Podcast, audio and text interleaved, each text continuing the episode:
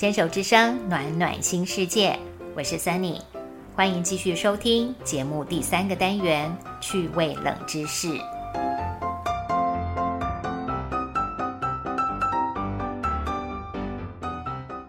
整个世界的美丽，植物花草绝对占了数一数二的重要地位。植物的进化过程跟动物一样，都是从简单到复杂，从所谓的低等到高等，从水生到陆生。最古老的藻类可能是十几亿年前就有了。藻类之后出现了苔藓植物，有了茎和叶的分化。接着蕨类植物上场，因为具备输送水分跟无机盐的疏导组织，蕨类开始有了高度。从此，植物渐渐适应陆地的环境，也有能力越长越高。那花朵是何时开始出现在地球上呢？花瓣柔软，不容易成为化石。不过，考古学家根据考证的结果。判断出花卉的祖先是远从侏罗纪就开始了漫长的演化之路，而已经找到最早的开花植物的化石是一亿多年前的白垩纪时期的存在。缺乏能够继续佐证的相关化石，导致花朵演化史的谜团，甚至还被科学杂志列为是世界级一百二十五个科学难题之一呢。第一朵花是怎么开出来的？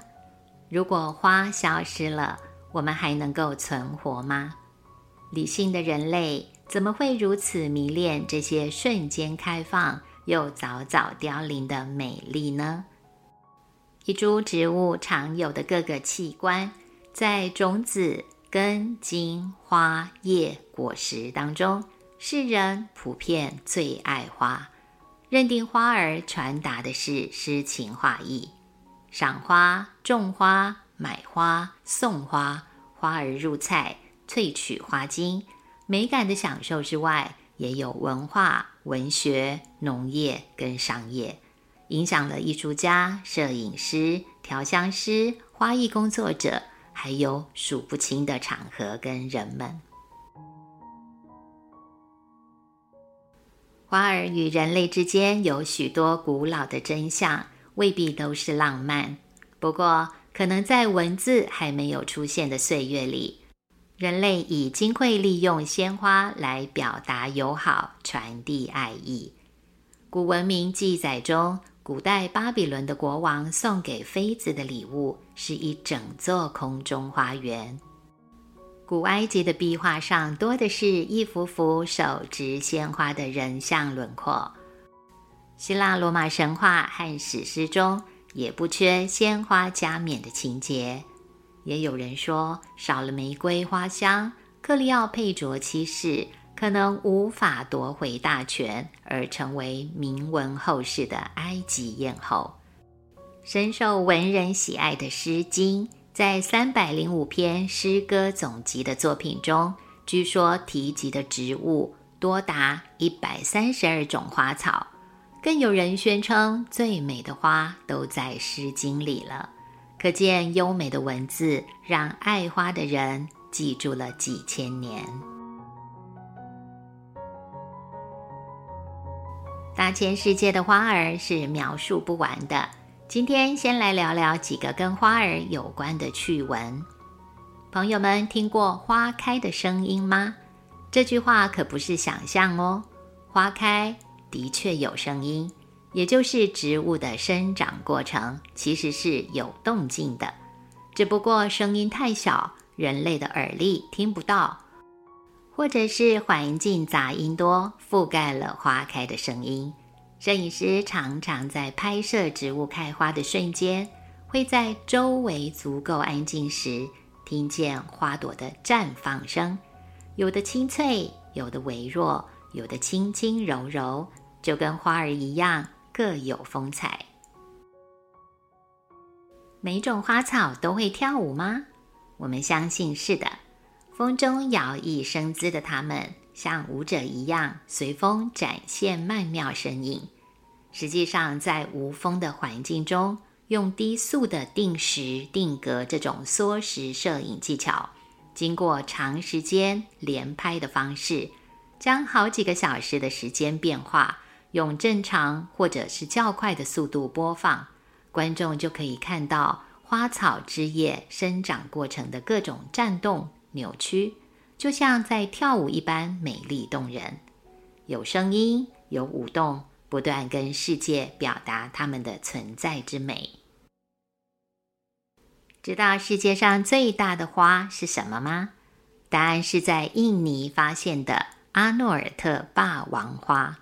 这种罕见的花卉重量可以超过六七公斤，直径达一公尺左右。它是一种没有根茎叶的寄生植物，会依附在宿主植物来获取养分。这个植物体已经演化到形成纤细的丝状结构，包埋在宿主植物体里面，直到开花时才会突破宿主的植物表皮，开出巨大的花朵。而世界上最小的开花植物叫做大球藻，又名无根萍，无根无叶，遍布在全球的湖泊、沼泽、池塘跟稻田中，很像浮在水面上的绿色椭圆形鱼蛋。据说一朵花的重量相当于两颗盐巴，体型那么小的无根萍。开出的花一定挑战人类的眼力，得拿出放大镜、显微镜，才能跟针尖般大小的花儿见见面吧。世界上稀有奇特的花还很多，例如有三千年才开一次的优檀婆罗花，也有需要累积足够营养、耗时十几年才绽放一次的尸臭花。开花时浓厚的腐臭味道，因为实在太稀奇，还是吸引了众人前去争相目睹。墨西哥有一种波斯菊，盛开的花朵会伴随淡淡的巧克力香气，取名为“巧克力宇宙”。中南亚还有一种植物叫做老虎须，或称为蝙蝠花，是大自然里少见的黑色花朵呢。听过绣球花可以调色吗？还有，绣球花真的是花吗？这两个都是有趣的问题哦。事实上，我们所看到的朵朵小花其实是绣球花的花萼，可不是花瓣哦。真正的花蕊很小或者退化了，并不容易发现。另外，我们看过白色、绿色、粉色、蓝色和紫色的绣球花。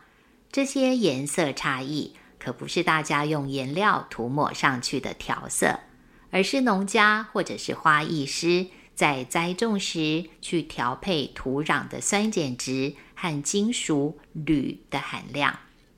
如果土壤是酸性，花色也就是花萼的颜色将是蓝色的；中性土壤花萼则是乳白色；碱性土壤。